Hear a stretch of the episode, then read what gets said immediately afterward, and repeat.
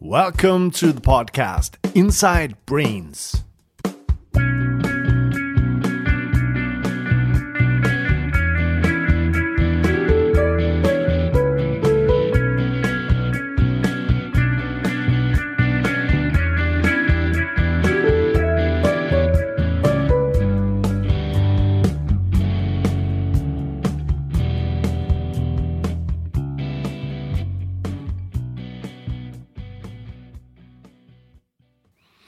My name is Matthias Wittfoth.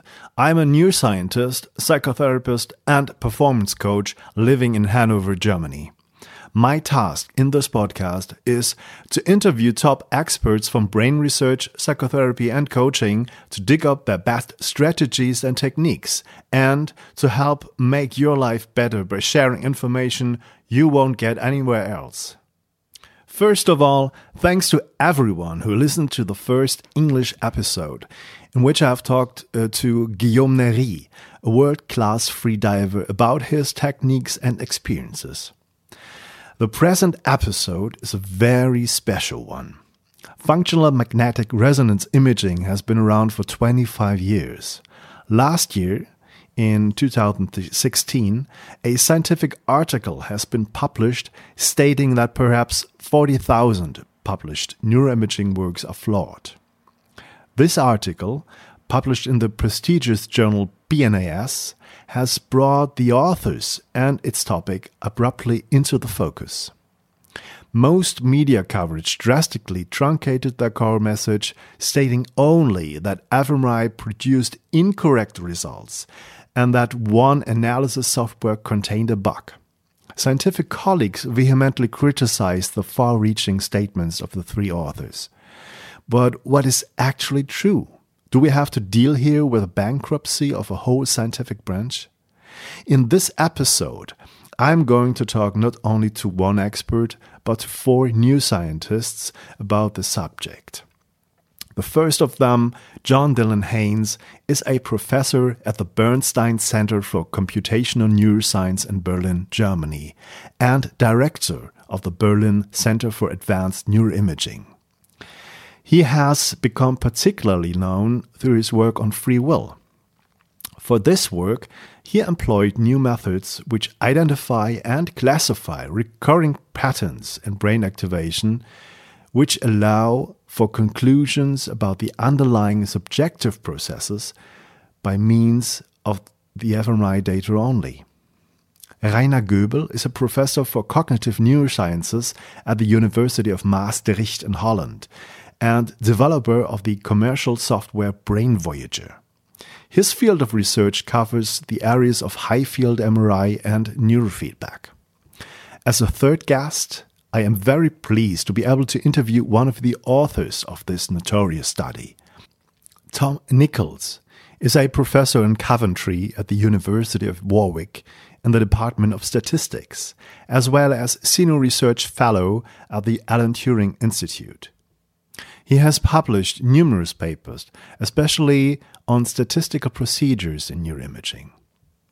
The fourth neuroscientist is Dina Wittfoth, and apart from being my wife, she's head of the functional imaging group at the Hanover Medical School here in Germany. Her expertise is for sure how the brain regulates emotions. Together with me, she offers workshops for the analysis of neuroimaging data with the widely used software SPM. Before we jump right in, I would like to give those of you who haven't read or heard of this before an idea of what this infamous article is all about. First off, let me tell you that this is quite complex, far more complex than what was covered in the media.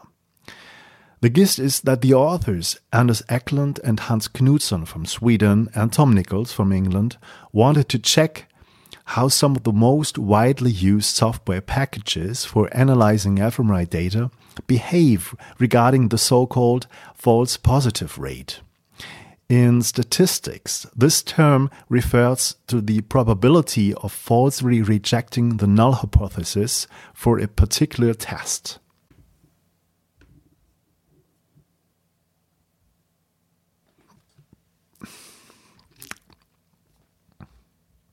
The null hypothesis is a general statement or default position that there is no relationship between two measured phenomena or no association among groups. For example, when testing a certain treatment versus a placebo, your null hypothesis would be there is no difference between the outcome of the treatment group versus the placebo group, i.e., their outcomes are the same. Now, the false positive rate is calculated as the ratio between the number of negative events wrongly categorized as positive and the total number of actual negative events. In other words, if you have false positive results, it means you have detected differences between your experimental conditions that are not actually there. In the article with the title Cluster Failure Why fMRI Inferences for Spatial Extent Have Inflated False Positive Rates, nearly 3 million random task group analyses were performed to compute empirical error rates on real resting state data.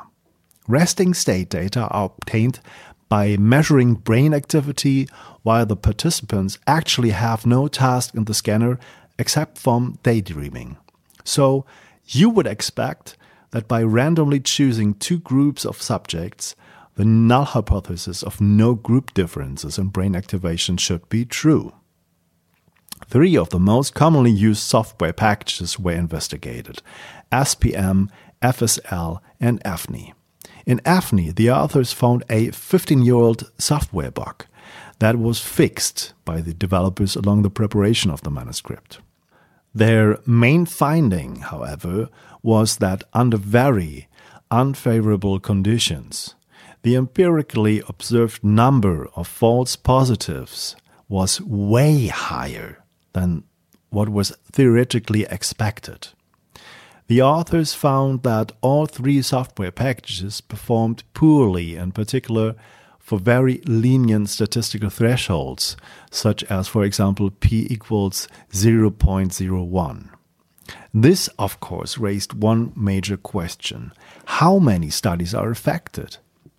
The authors scaled their initial claim of a massive 40,000 studies, which refers to an estimate of the overall number of fMRI studies ever been published, down to 3,500 studies which might not have used appropriate statistical methods.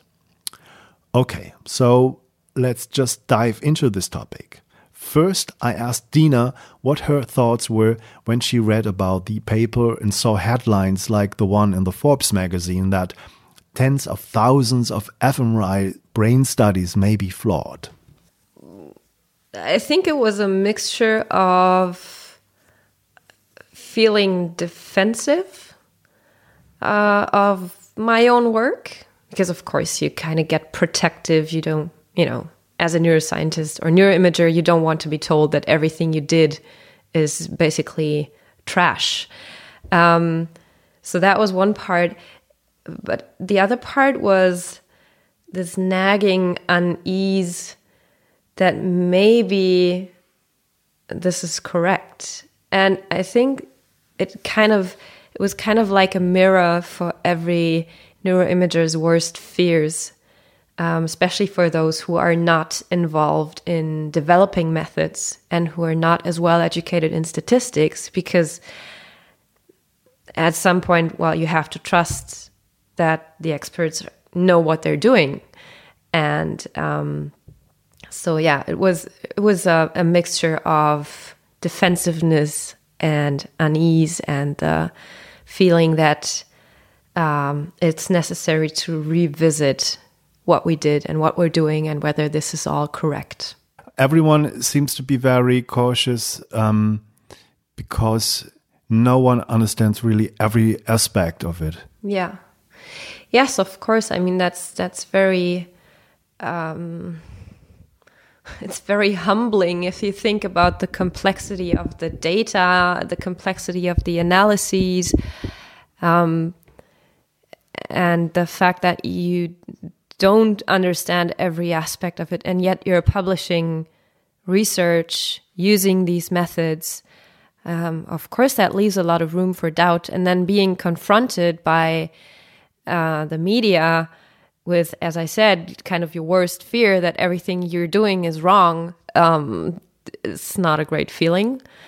Um, but I think now it really depends on what you do with it. You can either stick your head in the sand and wait till the storm passes, or just uh, throw everything away and say, well, now I'm gonna quit neuroscience and become a sheep farmer in New Zealand, or you can try and do whatever is in your power to um, to get over these these problems. And I think that's hopefully what will come from this um, is the drive to really make uh, everything as waterproof as it can be in neuroimaging. Mm. What do you think the um, opinion after these publications in the mass media would be for the laypersons? You know, for people who are not on the field to read this, um, who work in various areas. Mm. Um, do you think the the trust in these results is somehow shaken or what do you think? I think it is and i think that's a good thing because um, i think also part of it is that uh, um, the the memory span doesn't tend to be quite long for these things. Um, and also before this paper came out and before all this kerfuffle began, uh, I think neuroimaging was on this pedestal. It was like the holy grail of science. Everybody was trying to prove their method, their points, their views with uh, these images with brains and, and colorful blobs on them, even not knowing anything about neuroscience. Like everybody was drawing on these findings. Um, to uh, to make their own opinion look more valid. And now a certain amount of um, cautiousness and and being critical is not such a bad thing i think. Because in the end it's a physiological measure. Um, and what you see these colorful blobs are um, is a visual display of statistical values and nothing more. Um, it doesn't say that this is true. It doesn't say that this is more important or more valid than any other physiological measure. And I think if that message gets out there, it's probably not such a bad thing. It's, it was neuroimaging as a whole field was kind of, in in my opinion, a little over overvalued. It was, um, and I think part of it is because it has powerful images. It uses pictures of the brain, and everybody can relate to them. That's more interesting than looking at a bar chart or a line graph um, that you get when you analyze other physiological measures. So now to John Dylan Haynes who is a professor at the Bernstein Center for Computational Neuroscience in Berlin, Germany. Um, and while discussing with him the Eklund and colleagues article, I asked him what he has to say in favor of this work. The paper by Eklund is um, very interesting because it um, tries to assess um, possible mistakes um, in statistical procedures in neuroimaging. And neuroimaging is a new field. It's only 25 years old, uh, functional neuroimaging. And we continuously have to update and improve uh, our procedures. And this paper is an important contribution. Mm-hmm. Okay. So this is a, a general positive side. There have been quite a negative hype I would say, about the results of the paper and the um, reflection of the uh, conclusions in the uh, general mass media. And um, What would you, would you say? What your concerns are regarding this?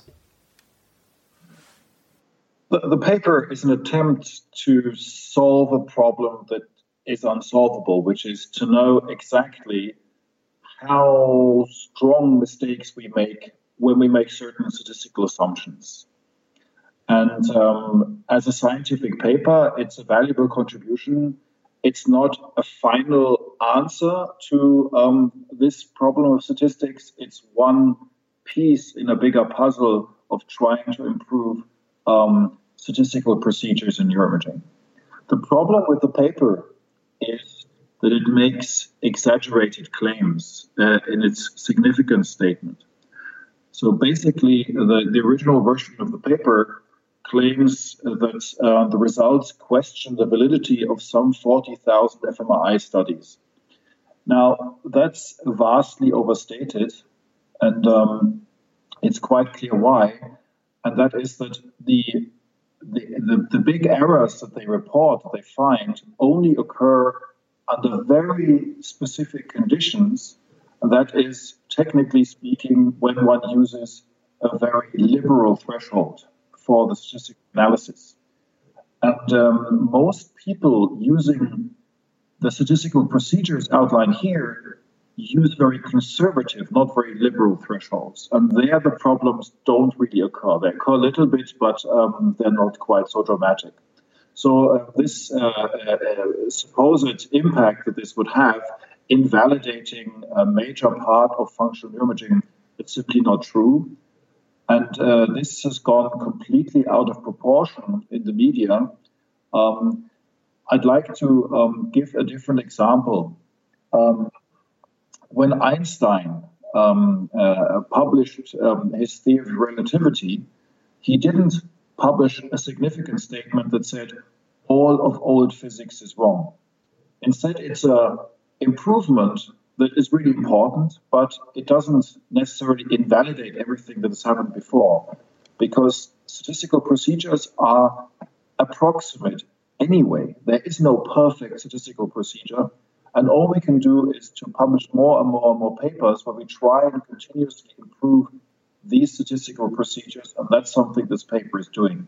But just if we have a little improvement, it doesn't mean that everything that's happened before is wrong. Okay. Um, one point is that the study uses a, a large pool of real um, human resting state data. And there have also been raised concerns that maybe resting state data have also uh, correlations in it. So there shouldn't be uh, um, the the um, the assumption of a null hypothesis shouldn't be right there. How do you, how do you see this point? If you want to validate a statistical technique, it's very important that you need to define what your null assumption is, your basic assumption is. So the way statistics works is that you say, I will assume that there's no effect on the data unless there's something very unusual that I can see. And this background of the data, the kind of normal behavior of the data, if there's no effect in there, um, you need to uh, define what this normality is. What is a normal case? And the normal case that is used in this paper is actually not quite so normal because it's what's called resting state data. Um, resting state data are uh, neuroimaging data that are acquired while people are lying in a scanner um, with no specific task in these cases, people might be thinking about what they had for breakfast, or they might be anticipating what they're going to go to do this evening. But um, uh, whatever they're thinking about, it's not constrained by the experimenter. And in uh, these cases, we know that there's a characteristic network that becomes active in the brain. And the brain activity is not in some default or null mode, but instead it's very highly correlated. And this is very untypical for brain activity uh, during tasks. And most statistics are applied to brain activity during tasks. So I'm not sure if the assumptions in this paper mm-hmm. are statistically valid. What are your implications of the work? what do we learn from this for, for future studies? Is it a very important point um, to share data more in the future? One thing we can learn from this data set is that it points us in a direction which analyses to avoid. First of all, we have to avoid um, statistical tests of this type where we use very liberal thresholds. People haven't been doing that very much anyway, but it's good that it's spelled out now that we have to avoid these tests completely. Also, it points towards um, the um, certain software packages being more or less susceptible to these effects. I think that's very important as well. So, um, uh, in general, uh, of course, the bigger picture question is what can we do in neuroimaging in general to improve our techniques? What are the mistakes, the inaccuracies that we make with our research technology? And in, as in every field in uh, biomedicine, where you have huge data sets and you have to rely on very rigorous statistical techniques, neuroimaging has to be very careful to avoid any kind of biases or tendencies um, or self fulfilling prophecies in the data analysis. And this study points in this direction more. And there are several other measures that people can take in order to improve the accuracy of um, neuroimaging data analyses. For example, um, one big initiative that is spreading through the field at the moment is to um, improve replication. The way to do this is that people will be more and more expected to upload the uh, data that they acquire, including all the details of their experiment, to a web server so that other people can check their analyses. And also that other people can try out different analyses on the same data sets. So, this spirit of open data is very important.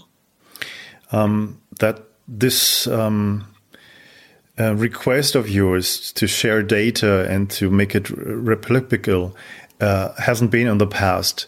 Could it be that this reflects that some researchers aren't sure regarding their results, that they hold back because they know their, their statistic may be weak? I think um, every field has its um, uh, uh, good and bad sides. So I think uh, if you look in neuroimaging, uh, it's uh, first of all one major reason why people don't in the past or didn't upload data onto these databases is that it's a pain to do so.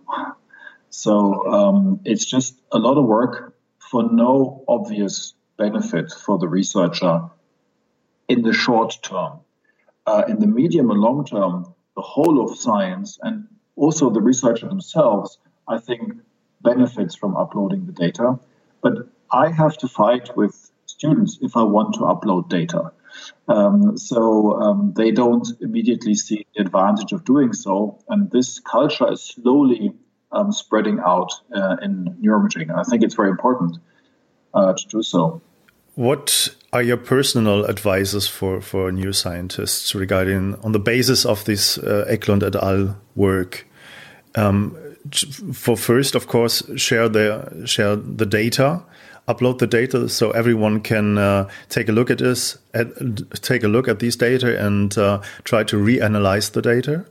And the second, I've um, heard that some people um, gave the advice to um, that it would be very important to inspect the time courses of, of your own data, that many people um, don't do this anymore different reasons. How do you see this point? There are many different things that need to be done in order to improve the quality of data analysis in neuroimaging. Um, certainly, um, it's not good if people don't have a look at the quality of their data before they um, uh, perform data analyses. Um, and there are more or less rigorous uh, scripted ways in which people can uh, check their data if they fulfill the quality requirements. These checks should always be done routinely and with standard settings because otherwise This is one of the big problems um, with these complicated analyses. Otherwise, you can post hoc afterwards, if you don't like the result, change the selection of subjects, of data sets, etc. And I think these, what's called degrees of freedom in your data analysis, uh, are one of the biggest problems if you're dealing with these complicated data sets. In fact, our lab um, with um, uh, a postdoc, uh, Carsten Allefeld, and a PhD student, Joram Soch, we've been developing approaches that try and take the um, freedom for selecting parameters out of the hand of the researchers again in order to avoid people playing around with these parameters and um, what's called p-hacking, trying to find the best analyses for their data um, that might give them a result that is more favorable. I have to say, these practices are commonplace all over science. It's not just a problem of neuroimaging, it's a problem in biomedicine. Um, it's a problem also in computer science and pattern recognition to some degree. So it's not um, just a problem here. And one of the solutions that is always discussed is pre registration of the analyses, where the idea is that if you want to acquire data and you want to publish a paper, you need to specify before you've seen the data for the first time which data analysis steps and which statistical techniques you're going to be using. Uh, that way, you avoid this problem of too many degrees of freedom in the data analysis where people might uh, uh, hack the data and try and find, find favorable result. Mm-hmm. Yeah, I think it's it's of equal importance to to teach good scientific practice, right? In in general. So I, th- I think I think the problem I think one of the big problems um, in with these complicated data analyses, it's not just a problem of neuroimaging. Uh, any field has these complicated data analyses, genetics, for example, as well, or other fields of neuroimaging, um, is that there's a gray area between discovery and overfitting. So basically, what this means is you acquire a data set, you have an a priori hypothesis about the effects that you expect in the data set, and you don't find them then you think, oh, well, perhaps it is because my data analysis wasn't suitable. You change the data analysis and you find, ah, now it works. And the, the mistake was, for example, that I misestimated the time profile, the temporal profile of the result. Yeah, um, that will be a discovery, and um, in that case, what you need to do is you need to collect some more data in theory, um, and then validate, uh, test whether this is really true or whether this is just some statistical chance effect that you observed in your data. So this is um, uh, really important. That's the discovery side.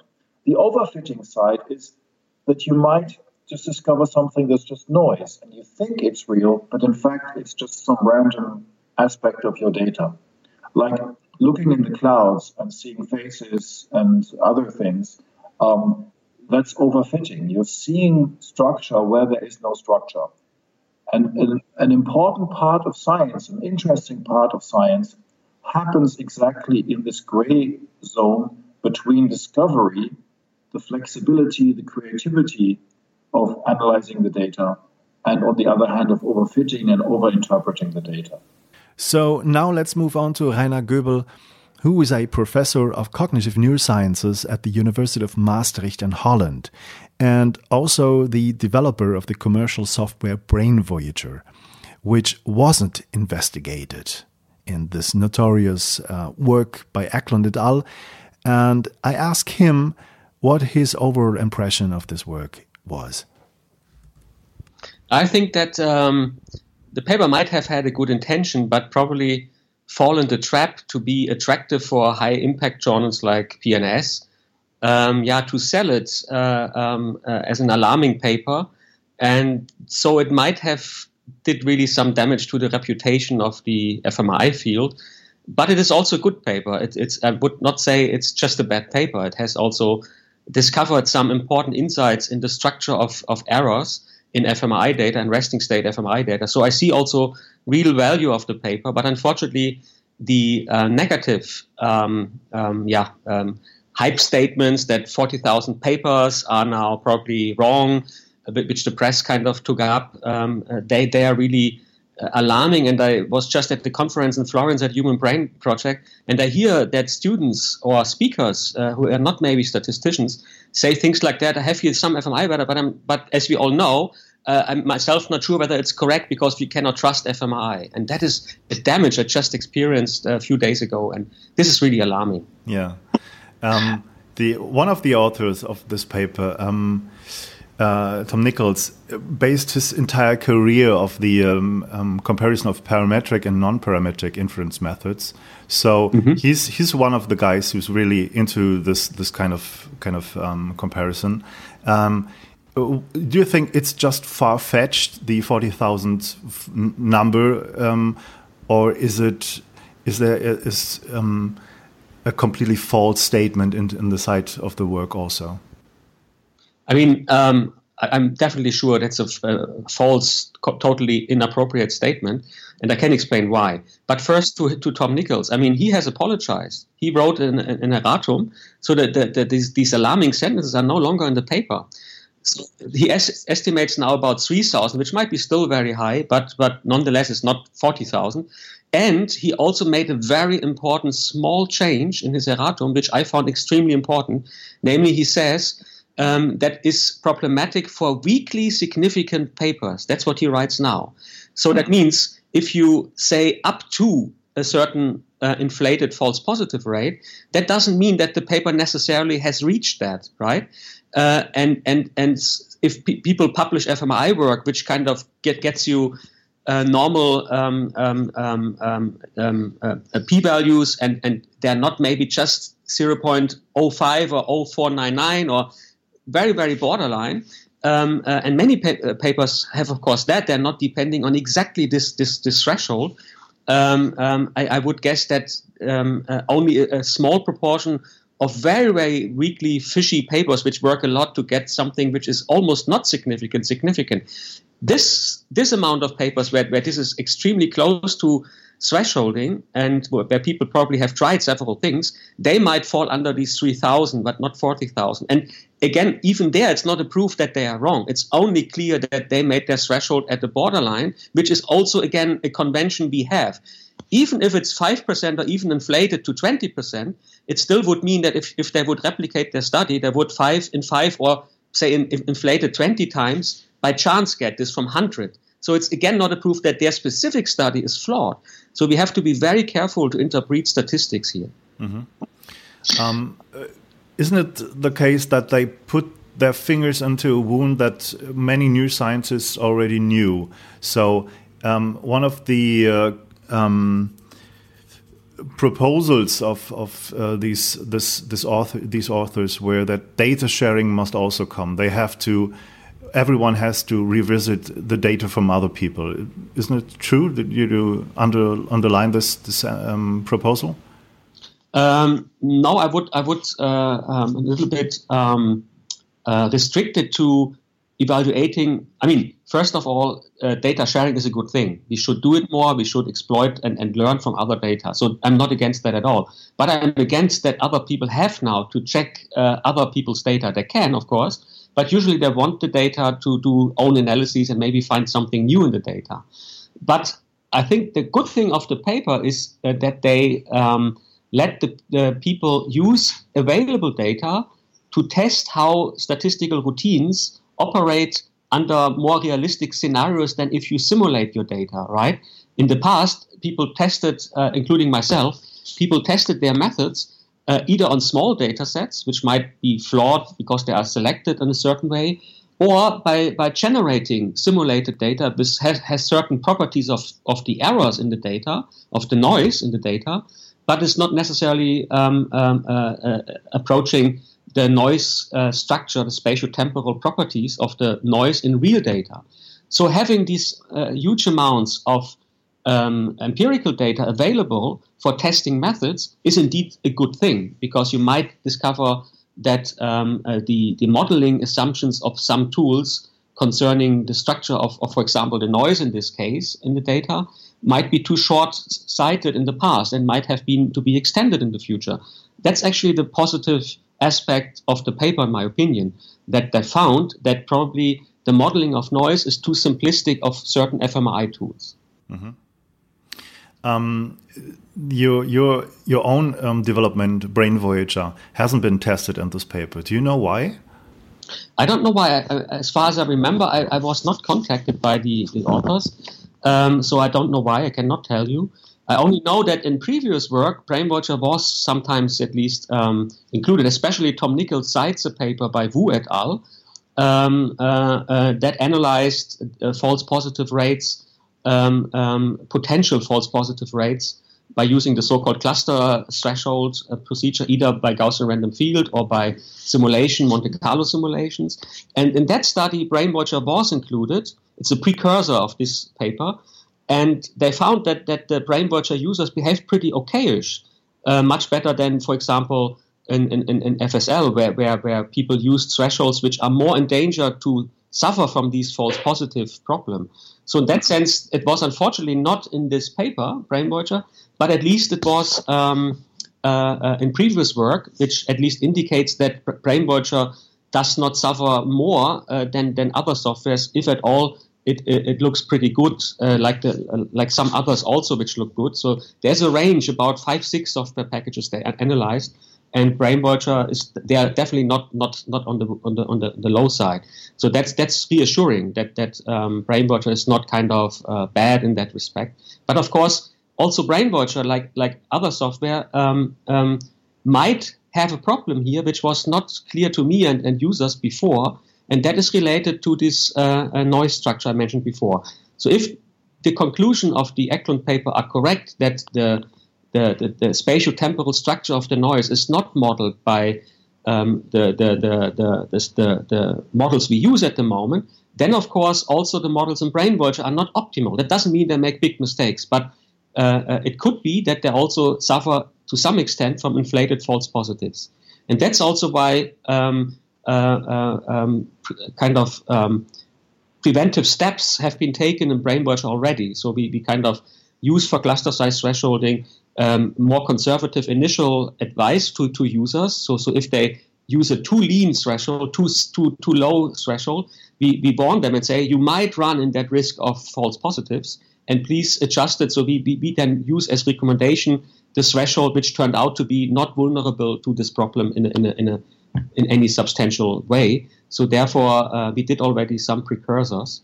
The second, if I may mention that, we also will implement permutation testing in Brain Voyager more now. We use it a lot already for machine learning tools, but not so much for statistics in Brain Voyager. But this also changed. It's now on the agenda at the, at the top level to have soon uh, a permutation testing. And Brain Voyager is a fast software, so, so I think for the normal 10, 20, 30, 40 subject studies, I think we will have it fast enough that people have not to wait too long. And, and therefore, um, um, it will be an option uh, besides um, false discovery rate, Bonferroni, which is of course very conservative, and uh, cluster thresholding, we will also offer permutation testing for single voxel and cluster uh, analysis in Brain Voyager. These are conclusions from the paper uh, just in case people want to be uh, uh, even more protected with our software, then we will offer that to them. Okay. Um, uh, I would like to, to ask a very specific question regarding the um, false discovery rate. So that has been included in the SPM package a couple of years ago, and it was kind of voted off the island. you um, you have this uh, option still in Brain Voyager, and it seems to be a very important and dominant um, way of analysis. Why is that so? Yeah, this is actually um, um, this is funny because Tom Nichols, uh, uh, Nichols uh, together with a co-author, I forgot now, was also introducing that method into the fMRI community. So the original false discovery rate was this was um, um, developed by two um, uh, Israeli statisticians, Benjamini and Hochberg, but it was introduced to the fMRI community by a paper from, from Tom Nichols and a colleague. And um, that's interesting because now the recent paper and also a lot of the work in SPM and so on, still focuses more on the so-called family-wise error, right? So the difference is that with the family-wise error, you want to be sure that not a single voxel or a single cluster is falsely declared activated, right? So that's that's what you try to do. So over the whole brain, you don't want that even one pops up in a false um, positive way. And um, that is, of course, a fantastic goal because you never make, so to say, a mistake if your p values are really um, correctly um, uh, reflected by your statistic. Um, uh, so the nominal p value is really the one the statistics test, and that is the problem of the Eklund paper. It's not always exactly like that. But giving for the moment that the p value you, you put in your software is really what, what you get protected for, um, then the family wise error is, is somehow a good goal. But it makes a big has a big problem, namely that your beta error is uh, big if you make the family-wise error for the alpha error. What that means is that you might overlook real effects in your data. And that's a severe problem. It is actually clear that there is, if you go fully for the family-wise error um, uh, alone, you might make the, the, the, other error big, that you overlook important inf- uh, information and, and, make, make, make also wrong conclusions. And that's, that's where the, where, why I like the, um, um, uh, FDR, the false discovery rate, so much because it has a slightly different statistical model behind, namely that we should correct with respect to the amount of activity in my data. What that means is if I have a lot of very, very um, uh, uh, uh good voxels, because I can rank my p-values and, and, and, and look at this ranking, and I find I have a lot of good voxels, I can make my threshold relative to the amount of these voxels. And that means I tolerate relative to the amount of declared active voxels, 5% as error. So that, that gives you an, another model on your data, namely you, you allow to see more and still have from that, from that what you see, know that about 5% is, is on average false positive. Uh, this is a different model. And, and only if you really have data that kind of good p-values, only then you get these, these linear thresholds, which are kind of in between the alpha and the beta error, and um, if you um, uh, have basically really just one voxel which is somewhere activated, then the false discovery rate falls back to the Bonferroni method, which is the family-wise error method, the most conservative one. And, and so therefore it is a pretty good method, which if you if you really have weak data, spatially not much activity, for example, then you have also a hard time to get the significant with FDR. But if you have uh, several regions or larger clusters which are active, the FDR already adjusts for that. And that's, that's why I like it so much. But it's not the classical family wise error model, it's another statistical approach. Yeah. So you, you, you're not um, familiar with the reasons why this isn't included in SPM anymore? Actually, not. I, I don't know. I mean, uh, it's clear that um, uh, I think this has two answers. Maybe they like more family-wise error approach in SPM. But the second might also be that in their probabilistic thresholding approach, the Bayesian approach, I think they have a method which basically does something very similar like FDR. But honestly, I'm not sure why it's not explicitly included. Do you know? No, I don't know. I don't know.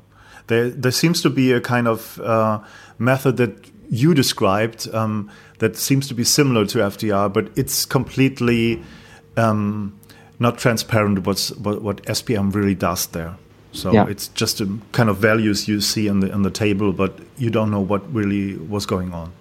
Mm -hmm. um, um, if we try to look and uh, to make an outlook in the future, um, there has been maybe as a result of these um, negative hype in the in the mass media, um, the um, the headlines in, in, the, in, the, heads of people that say neuroimaging results are, are wrong, completely wrong overall. So mm -hmm. we have. How do we cope with this in the future? Yeah, that, that, that's the damage I mentioned uh, earlier, and I think that's the negative aspect of the paper. Um, and I fear that it is especially um, happening at uh, with people who are not super statisti statistically um, um educated or, or, or, just know some basics and but but are not really understanding the details of statistics and of the methods used and and they might now get this so it's not only the the, the, the press, the people who don't do fMRI, what I just learned, unfortunately, at a conference that also people who do fMRI start to not trusting what they do anymore, don't trust their thresholds and so on. And, and I think that's a real damage because even people in the field start to say things like, ah, we, we know we cannot trust fMRI. And I think that is for me the most alarming outcome of this because it, it makes not only outside a bad press that, that people look outside, say a physics guy says, in astrophysics, oh, I always knew these fMRI weak uh, do, do this weak soft data from the brain, and they don't know what they do. They, they, they, a lot of papers are wrong, so I don't trust anything I see in this. So that is the one negative aspect from outside. The other one is from inside, which I found even more alarming. Um, uh, that people now who may not be statistically super inclined start to say, ah, I don't trust my own data. This is significant with a certain threshold, but you know, we know we cannot trust it. The thresholds are no longer trustworthy, and so on. So that damage is going very deep because people might decide not to do the study, not to not to go in this field, not to publish, becoming very unsecure. And um, of course, people should should be educated, should know as much as they can. But we have not all the time to become super st- statisticians. So therefore, um, it will be that people from cognitive neuroscience, psychology, medicine, they do a good fMRI research and it should be published. They should trust what they do. And the paper has apparently, this I at least recently learned, also the effect within the, uh, parts of the community to make them so unsecure that they react very um, negative and strange, in my opinion. And that's completely unjustified, as the correction of, of, of uh, Tom Nichols and, and, and, and the authors show they, they, they go really retract substantially from their from their claims in the in the uh, uh, but but it's too late. I mean, who reads now the the, the, the correction? I don't know. I think the, the, press for sure not. So they, they have now their, their opinion made, and that affects us all. If we publish now in good journals, they might start just to not send it to review because they think, oh, it's another of these uh, dangerous fMRI papers. I mean, the damage is even for my career and, and my PhD students they might not publish as well anymore because there is, at least in the non-special journals like Neuroimage, that should be fine. But if you go to uh, Nature or some some really top journals, they might just have now the editors who are not experts in fMRI uh, might have now the feeling, oh, that's a dubious field. I should not uh, uh send this out for review. I mean, that's the damage I really see coming. So, is it is this a concern of you, or did you really experience some trouble in, uh, for, uh, regarding journals and publication? Um, I would say not yet, because since uh, the summer we have not submitted a few journals, so we have to see what the reviewers say. But I have cannot say that I have already first-hand experience. I think in one uh, review which came in, people asked just some, um, uh, uh, uh yeah, looking at the same data with, with, other statistical methods, which is okay. I mean, this is okay because that's not um, too negative. But but um, uh, we have to see. I mean, it's still early days after that paper. You know, publication and stuff takes time because the review process takes a bit of time, reviews um, and so on. So, so I think in a year from now, we know more whether this really has this negative impact on the field. But um, I fear that this comes to some extent. I cannot predict how much, but I fear that will come. Okay. You you wrote um, a, a, kind of um, statement on your personal blog about this this this topic, and I will surely um, put a link in, in my podcast also. Um, at the end of your, your statement, you, you put a, a more general advice, as you call it, um, for, for the readers that they should inspect uh, their time courses. So, could you a, bit, a little bit elaborate on this? Yes, um, um, I think it's it's I see, unfortunately, this paper in a series of papers. This is um, it's not the first paper to, to set first the context why I wrote this. The, the, the first, um, um, uh, it's not the first paper which criticizes fMRI statistics or analysis. There, there are several papers which criticized before what, what some people call double dipping, which is of course bad. I mean, in the sense that you use data, um, um, uh, do a statistic, and then you use so to say, already the active regions from statistic one to do another statistic, which is in, in some sense double dipping because you basically uh, exploit already statistical first test and they're no longer independent and so on. So, so there are um, um, um, other papers criticizing some people's practice on analyzing fMRI data. And what I meant at the end is a bit this larger context, namely that um, critique on fMRI statistic, as long as it's constructive, is good. But if it leads, again, to what I said before, that people in the field become very unsecure what they're allowed to do, then it has maybe a negative effect.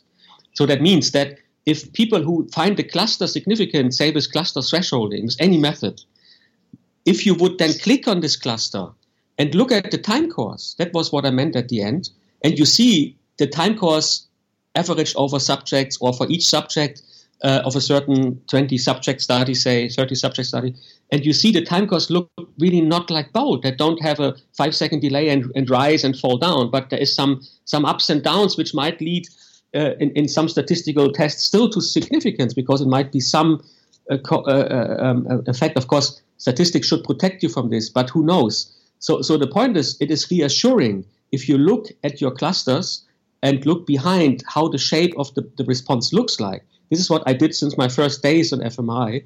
You get the feeling, oh, I can trust that cluster. It looks bold-like. And, and that is a, a feeling we should not forget.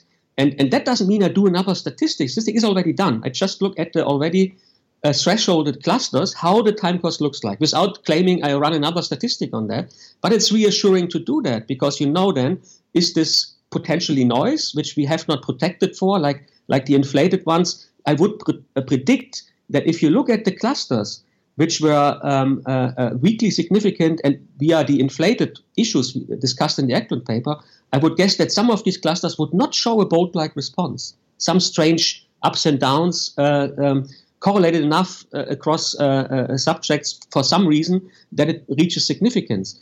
Um, um, and, and you could protect yourself by simply inspecting the time course. And if it's so weak that you see nothing, even in the average, okay, then you can still think, okay, I still trust it for some reason, but I would start to get doubts and would reanalyze it, would, would check it, would, would, would, would not publish maybe completely weakly thresholded data which doesn't show any, any sign that's a good fMRI bold response. That's what I meant at the end. And my critique is ex- extending be, uh, beyond the Eklund paper to the whole series of papers which make our uh, people in the field, not Brain Voyager users, I mean generally users of all software, make them insecure. Oh, I'm not allowed to look at these clusters because then I might do double dipping. And some people might just think they do double dipping by looking at it, but it's not double dipping. Uh, but but but it, but it prevents and and and, and um, fears people to do it, and this I don't like. I think we should know that our data is complex and to reassure you that that the data looks like the assumptions uh, uh, suggest they should look like is something very helpful. And we have so many complex pipelines to reassure that our end results still uh, show bold like response and not just look at a map and finish with that is what I meant at the end of this blog. And and and uh, yes, I just um, want to encourage people to to to do this more, to to not to understand really what double dipping means and what it does not mean, and to to to try uh, in the in this in the um, uh, yeah, I come from from uh, you know I, I, studied in Germany, uh, did my postdoc in uh, Max Planck Institute, and and and you know, if I see how people say this monkey data, this electrophysiological data, look carefully at every stage of their data and check and check and check. I took this model over to fMRI data, and I think people should do this more. And Brain Voyager, of course, is also um, especially, um, would not say easy, but at least it, it, welcomes that people explore and look at their data. And I hmm. think uh, that that is also why I did that in that software because I want that people know what they get at the end. And and and, and I think, yeah, good scientists have this tendency to do that. And, and we should also do this in fMRI. I, I think it would prevent us. I would never publish a paper where I see, oh, in the cluster, I, I, I discuss the most and say, this shows now that we found X. And then I see it, it doesn't show any good bold response. I mean, I would not publish that, honestly. Even if some software, some cluster threshold tells me it's significant, I would not, I would uh, go back to the drawing board, you know? This is what I mean. Well, I managed to get Tom Nichols, who's one of the authors of this paper, into this podcast. Tom Nichols is a professor in Coventry at the University of Warwick in the Department of Statistics. Uh, he has published numerous papers um, regarding methods of analyzing neuroimaging data. Well, so I should say that, that this publication started as uh, what we call a, a, technical report or a, a preprint so we released it to our colleagues, uh, goodness, uh, November of 2015. So we have been getting feedback uh, continuously, and some of it critical, but m- much of it supportive and, and, and sort of worrying, like expressing, "Oh my goodness, what have you know, what have you found here?"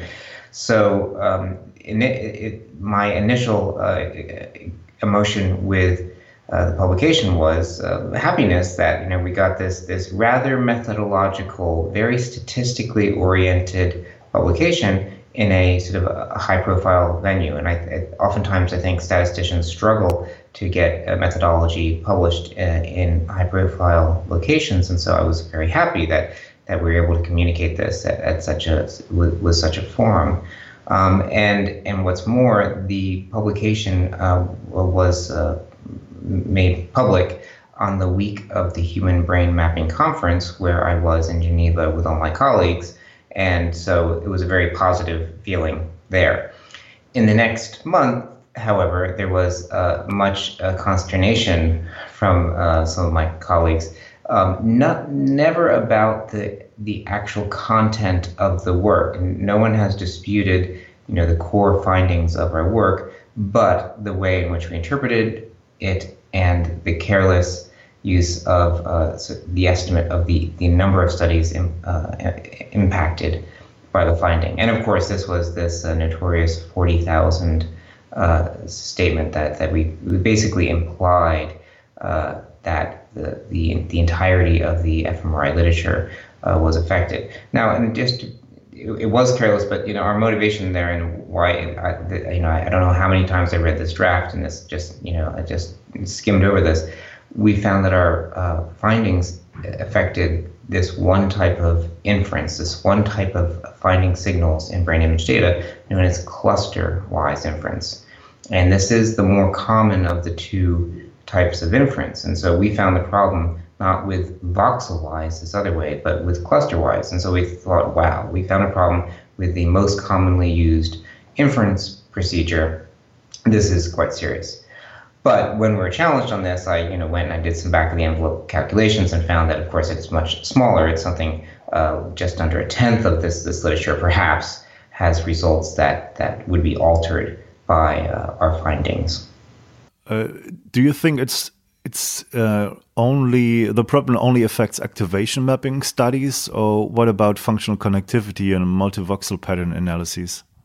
No, our findings only apply to task-based fMRI. Uh, the, these we were our purpose was to evaluate the uh, well-established and frankly uh, the three tools that actually do really the same thing fundamentally. They have slightly different assumptions, slightly different uh, methods, but at the end of the day, they're all doing the same thing, looking to localize changes in brain activity induced by a task.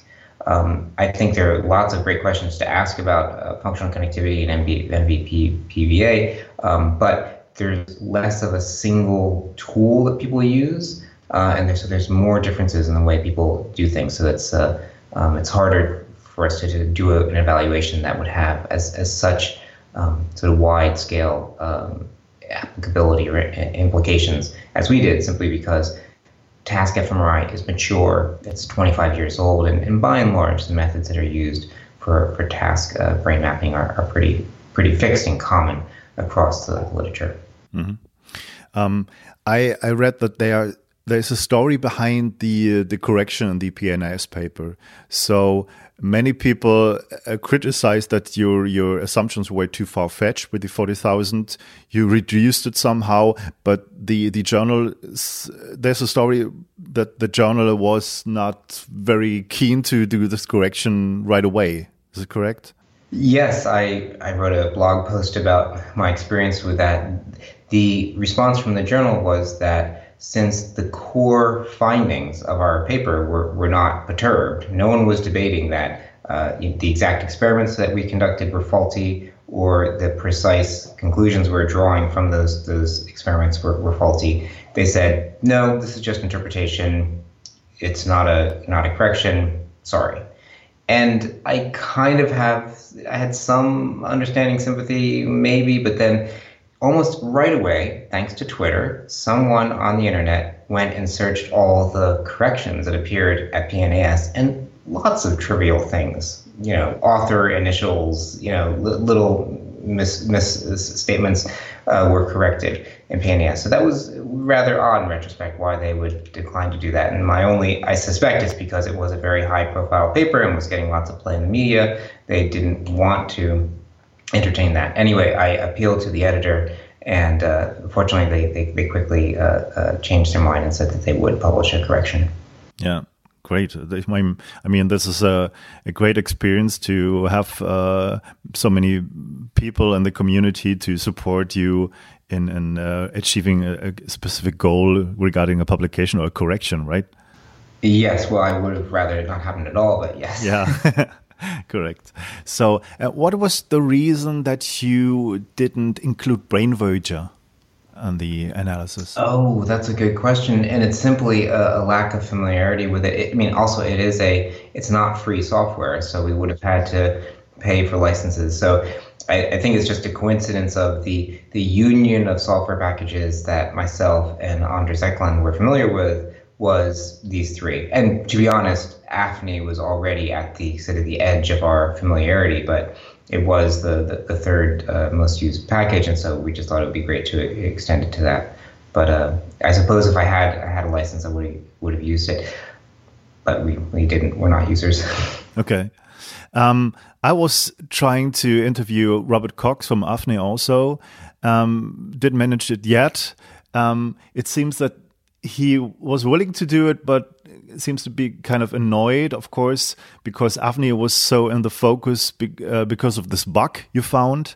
Um, what was the story behind this? Um, the bug was already um, changed, so it was corrected when you um, finally had the paper out, or was the so, timeline there? So um, it's a good question. So I said we, we we put this paper out as a preprint in November 2015. Uh, we have been working on this uh, for over over a year, and as soon as we identified these problems with, with, with AFNI, we contacted Bob Cox, and in fact, we went to all of the, the public, all of the, the, creators of the software as we found these problems before we we published them uh, as even as a preprint. We took our results to them and said, "Hey, what do you think about these?" And we got some useful feedback and uh, and Bob was was fantastic. And he, as soon as he solved the, the problem, he went and fixed it. And so I think it was in May of 2015 he'd already fixed this this problem. Um, but it was simply because we expected uh, the the AFNI program to do better than it was doing. And so we actually kind of went and re-implemented what AFNI was doing. And then again, we're perplexed that it was we're getting different results, and that's how we ultimately uh, found the found the problem. Mm-hmm. Um, when I talk to to um, people about this um, publication, a lot of people said, okay, one one point is it's too maybe too far fetched. Um, it's not a problem from uh, fMRI studies from neuroscience. It's a general statistical problem. Um, in biomedicine, in genetics, we have huge data sets. Um, what do you think of this? Well, I mean, it, it's simply about the tools you use. Um, yes, we did focus on small sample sizes uh, because that's where a lot of publications are done. But uh, I think it speaks to the importance of validating whatever tool you use in the, the size that you uh, in the sample sizes that you are, are using it with. So, for example, there's another publication that I've done that's somewhat similar um, uh, with a, a student, a then student, Matt Silver, at, at uh, Imperial College London, where we did this similar kind of evaluation using structural brain image data, not functional, but structural. And we uh, set out to validate whether this cluster size, cluster size inference procedure would give the, the expected false positive rate in a setting where they have hundreds of subjects. And frankly, it was a small master's project. I knew what the answer should be. I thought, ah, these methods, they always work with with sufficient data. This is a no-brainer. It's a nice little concise project. Someone else had done this evaluation for voxel-wise inference and turned out fine. Let's just do this for cluster-wise because that other work should have done that. And in fact, we found that for real data with this structural brain image data, even with 700 subjects, this uh, this this one variant of the cluster size method using a lower cluster forming threshold uh, was giving inflated false positives. Uh, and that, that really wow. surprised me, and that was giving me a hint like, hmm, you know, this is even with tons and tons of data, not not not everything works. So I think it's a general lesson of, of the importance of validating, you know, whatever it is the tool that you're, you're using. And I think uh, it, it, varies by disciplines, but a lot of think I think a lot of uh, disciplines do take this seriously in the, the, the validation of their, their methods. And I think it's maybe a little bit in task fMRI because the discipline is, is, is so mature. There's just kind of assumption like, well, somebody validated these sometime, right? Long ago, yes? And the answer was yes, they did validate them using computer simulations. And it's only now with this vast quantity of this empirical data that we're able to do the, the empirical evaluation. I mean, you uh, you used um, real resting state data and um, made a lot of analysis over it, right? So the one concern was also that maybe resting state data are not the same as task um, fMRI data, so there should be a difference, and this should be somehow um, uh, smaller your claims. Yes, this is this is something that we struggled with in, in this pre-publication state. We had lots of feedback about, you know, is it really appropriate to use resting state data uh, as a surrogate for task data when there is no effective task? And we had we carefully took that on in the paper. There's a, the first piece of information is that if you take a task experiment, data where there actually was a task, and then you subtract out all the signal that you can explain by the task, you get what we call residuals.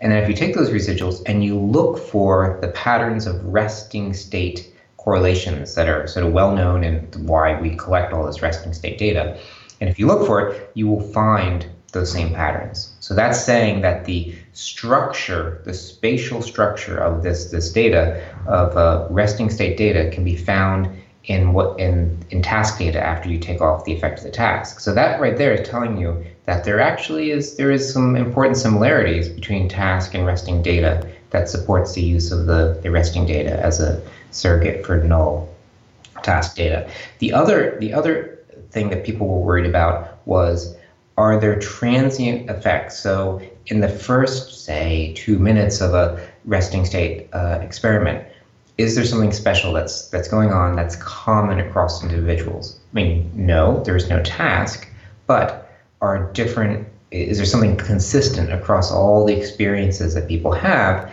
and that is basically mistaking something basically is, is inducing some common variation that we would mistake as a false positive when we're really actually detecting something right and the, the, the way we, we refuted that was that we looked at four different experimental paradigms. So some were a fast on off paradigm, some was a slow on off paradigm, and we also looked at something called event related uh, paradigms, which com- are comprised of sort of discrete events. And we looked at two different arrangements of them. And across all of these experimental paradigms, we still found this problem. So if there was something consistent, if there was something consistent across subjects in this resting state data that was inducing, you know, signal that was actually something interesting, it it's not really clear how that would be the same across all these different designs, and yet we found that these inflated false positive rates across all the different designs. So that's that's that's the other key piece of evidence of saying why this these results I think are important, uh, even though we're using you know a different type of data than than task data. Um, before I would like to talk to you about the uh, your publication and as uh, it reflected or reflect, reflected in the mass media. Um, what about the new kind of sequences like multiband or GRAPPA sequences? Um, do you think there are more problems with that regarding your, your false discovery um, study? This is a current area of interest of, of Anders Eklund in particular to look at the, the false positive rates that you get with the multi-band data. Uh, I would say that if anything, the multi-band data is going to have more complex spatial structure than we have in the, the, the traditional uh, acquisitions. And so, if anything, there's going to be yet more challenges for the traditional random field theory uh, results uh, that, that, that give us the, the, the, standard differences that we're, we're examining. So uh, I think it's important to look at it, but I think there's there's no reason to think that it's going to be better for that kind of data. Uh, I don't, uh, to be honest, I'm, there's so much variation in there that I think that has to do from the biology, the long long scale uh, correlation in space. I think that's mainly coming from the biology, not so much the acquisition. So I, I, I frankly don't think it's going to be that different, but it's it's it's worth. It'd be great to do that evaluation as well, and that's something that Anders is looking at. Mm-hmm. Okay. Um, I think many people think that your publication did the uh, research community a favor to um, spread this information and um, to start this uh, this debate about this. Um, there were also critical voices that say um, brain research is now in kind of defense position. Um, most people, common people, think all we have um, done in the last 15 to 20 years is completely erroneous. Um, do you think it's not your responsibility to to um, how how the mass media put on the headlines the head, head the titles, or do you think it's it's some somehow in your paper that you haven't been clear enough, and it's uh, that you um, change it a little bit in your correction? Hmm. So I'm, I'm certainly surprised by the way the, the, the result was taken up by the mass media. Uh, we have some responsibility to bear on that with the, the kind of the statement about the, the 40,000 implying it's the entirety of the, the literature. Um, but I was really surprised by the the number of voices that were poised to criticize fMRI as a discipline as a whole. I was really, uh, you know, it is not the case that this one single paper, you know, created all this antipathy. There was a lot of people who have a lot of critical uh, opinions of the methodology uh, of the method of fMRI, and I was unaware of that. Uh, I, I, honestly was. Um, so if I, if I were to do anything different, certainly, obviously, we would have had that that that we would not have had the statements that implied that this affected the, the whole of the literature. However, it still was a, you know not a trivial portion of the literature that was affected, and it, it pointed out practices that I think needed to be addressed. That is, the, the, the a continuous and consistent look at validation of the methods that that, that we use using uh, empirical data. Um, so, yeah, I was. What can I say? I was disappointed by the way it was reported in the media. In fact, just today, I was forwarded a link, and someone said, "Hey, look, they quote your paper and say 70% of the literature is wrong." which, of course, is a complete misunderstanding of our paper. Yes. Uh, which is to just to be clear, we found that in some settings, that is the worst, least favorable setting, uh, we found up to a 70% false positive rate. That is, when the software is working, only one out of 20 experiments should show any false positives. And we were saying that under these settings, with purely noise data, you could get up to 70%. So up to 70% uh, of the experiments would produce a false result. But this is under the case where there's nothing going on. And that, of course, is not, that may be some portion of the experiments, but by and large, we, we expect that most experiments are successfully inducing experimental variation, and hence um, there is an inflation of effects that are present. That's the one possibility uh, of inflation of the significance of the effects that are there. Uh, or there is uh, actually sort of false positives that uh, that uh, are mistaken for effects that then later are replicated, uh, or they are the third case is simply they are false positive. They correspond to effects that are not that are not real. So, but unfortunately, and the problem is we don't know what that what that breakdown is in the real literature. So even among those 3,500, this this one tenth of the roughly one tenth of the literature that, that is affected by our findings, you know, you basically would have to go through each and every one of them and find out. So, for example, if a paper has results that have very strong significance, well, those results are not going to be changed by a slight change in the strength of the significance. In contrast, if the results are you know, just barely significant, well, then if they've been revised with, with, with methods that, uh, that, that corrected this, maybe those results wouldn't be significant.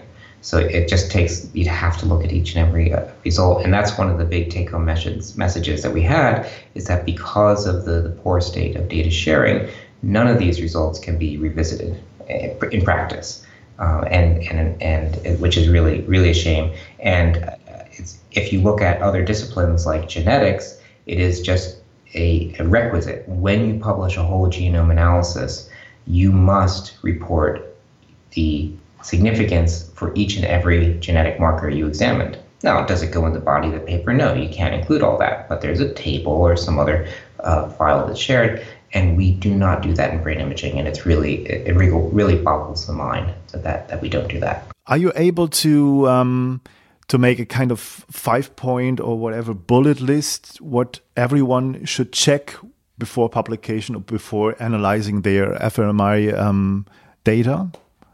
So, what kind of take home messages, additional messages for for everyone? Um, what to check, what what to um, to look at, what surely not to do with your data. So, if I were to identify practices that, that really need to uh, be followed by practitioners, I think the simplest thing is this issue of multiple comparisons correction, or multiple testing correction, as it's also known as. The issue is that we search over the brain for activations, and there are many opportunities for false positives. And when I was looking into the, the issue of exactly how many studies did our results affect, I was shocked to see that a large portion of the literature was not affected by our results simply because the, the literature had not used a correction for multiple testing. And it's, it's really unexcusable at this day and age that you would have uh, results that, that don't do this very fundamental correction, that every best practice document, book, textbook says you must do this. Um, so that's that's the first sort of practice I think that, that people need need to do. Um, the other thing is to have incredible criticism of results that are just near the borderline of significance. So as I was mentioning before, if you have a result that is really strongly significant, um, that's good. I mean, you still want to you know turn it upside down and look at it, but you need extra strong criticism of a result that's hanging at the borderline because whenever you are really depending on the exact p value you have, that's the measure of significance, you are making assumptions about the data. And the more precisely you need to rely on that exact value of the p value, the more strongly you're relying on those assumptions to be exactly satisfied. Uh, so that's that's the next thing. So if you have something that's very marginally significant, well then for goodness sake, look at the data at that location. Is there heterogeneity? Is there outliers? Are there things that could uh, be an artifactual source of the significance that you're, you're seeing? Because you, you really, really want to know. I hope the data are well behaved there because I'm really depending on all these statistical assumptions to be working and satisfied. Um, the other thing I would say is, and this was one of the main take, takeaways of the of the, the, the work, was the the use of these non-parametric procedures. So these are procedures that do not make assumptions about the data. They're really not controversial if you look into genetics and uh, especially micro uh, microarrays uh, and and uh, other analyses in, in genomics permutation tests are not uncommon. They're, they're a tool that are, are used. They're, they're not uh, controversial. And in brain imaging, we are very lucky that we've had we have a very challenging type of data with the spatial data with spatial correlation, and we have some really really exciting, cool mathematical results that gave us ways to make inference with this spatial data. But they're grounded on all these assumptions, which our work has helped show that that are not always satisfied. And hence, if you do not want to be dependent on these assumptions, you should turn to some of these non-parametric methods.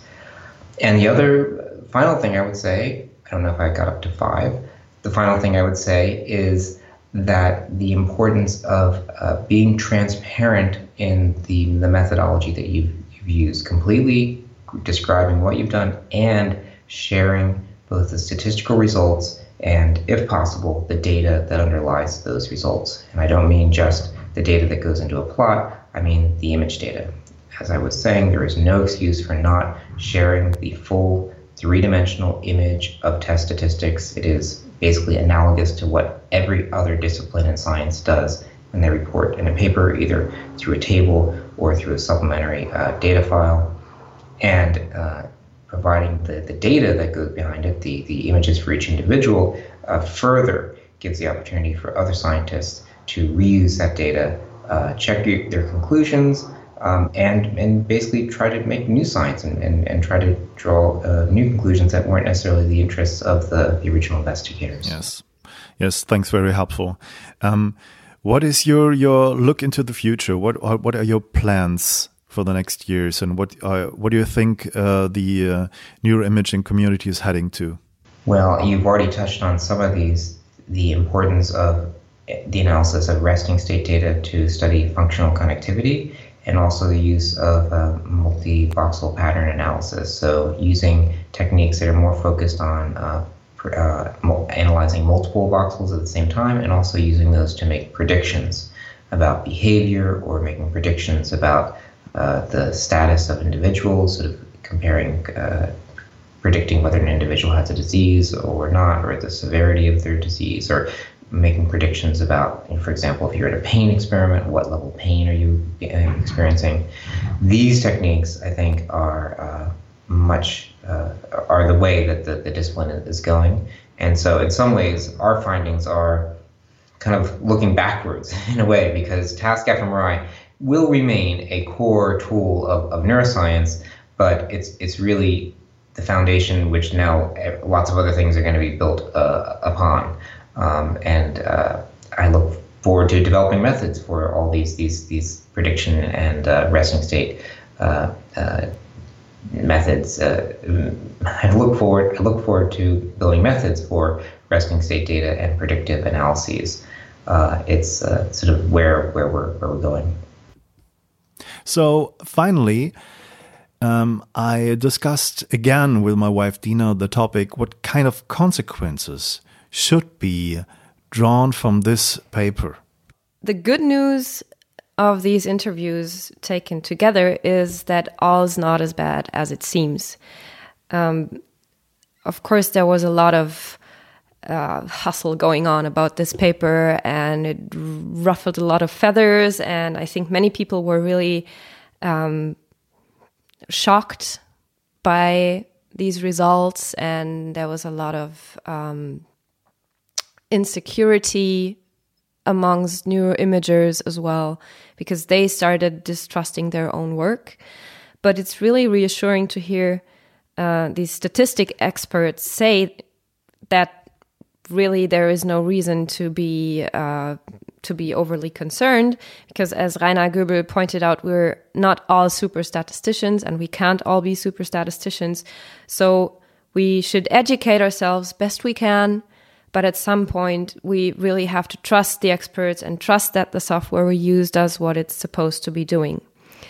Um, what I also find reassuring is that all three of them pretty much agree on what the implications of these results are for the whole field of neuroimaging. And that is that we should all avoid very liberal thresholds we should correct for multiple comparisons. There's really no excuse for not doing it. And we should make more use of non parametric procedures. Also, we should all check the quality of our data at each step um, and use standard pipelines and standard settings to avoid uh, p hacking and mm, self fulfilling prophecies. Um, we should inspect our time courses to get a feeling for whether what's in the data is really bold signal. And there are um, there are tools out there that help us do this. And also that we should be transparent in everything we do and how we report what we did and our, our results.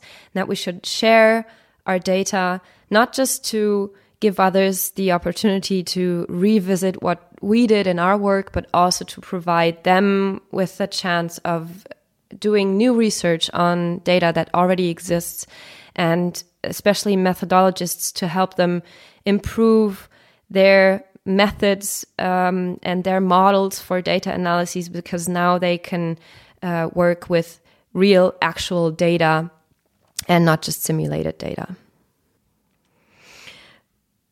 I'm in contrast to Rainer Goebel, I'm not overly pessimistic because I think it might have been the wake up call that neuroimagers needed to get the debate going within the field and not just outside of the field. And as Tom Nichols said, he was surprised at how much criticism was readily thrown at neuroimaging from outsiders. And I think it's not a wise idea to leave the criticism to outsiders, and we should rather try to proactively find solutions to the problems in our field. So, in my opinion, mistakes happen, and it's not important to try and avoid mistakes at all costs, but rather it's important how we deal with the mistakes that have already happened and what and how we learn from them. And I think the way this manuscript was received, also, or mainly outside of the field, uh, was a symptom or an indication of the need to stop and evaluate what we've got in neuroimaging and where we should be heading. So, one thing that hopefully comes from this is that neuroscientists or neuroimagers will be more conscious of how they put their findings out there. Although this is only partly our responsibility, because if the media picks something up and they make a mountain out of a molehill, then you can't really do that much about it. But you can try to um, to phrase your findings in a way that not lend themselves to being um, blown up by the media what is our responsibility, I think, is to mind our own business, so to speak. Um, and one important aspect of the solution, in my view, is that we, or how we educate young scientists. So they should be trained to start off best they can um, and be educated about statistics best they can so they can come up with new and better questions and as a consequence also with new and better answers to these questions. And one thing I hope that does not happen is that it fosters the an overwhelming amount of pessimism. I mean, right now people are kind of, um, of course, they're influenced by this, and of course you start questioning your your own work, um, which to some degree is good. But on the other hand, we need neuroimagers and scientists to be enthusiastic and to be passionate about their work and distrusting your own results to a great degree i think could definitely be harmful to the field so i think now we should um, as a community try to follow these suggestions that were put forth um, based on these results by Eklund and colleagues and and seize the opportunity to push for solutions because there really is no reason to fall into despair. Um, it's just a it just points to the importance of uh, pausing and re-evaluating and finding solutions and then moving ahead.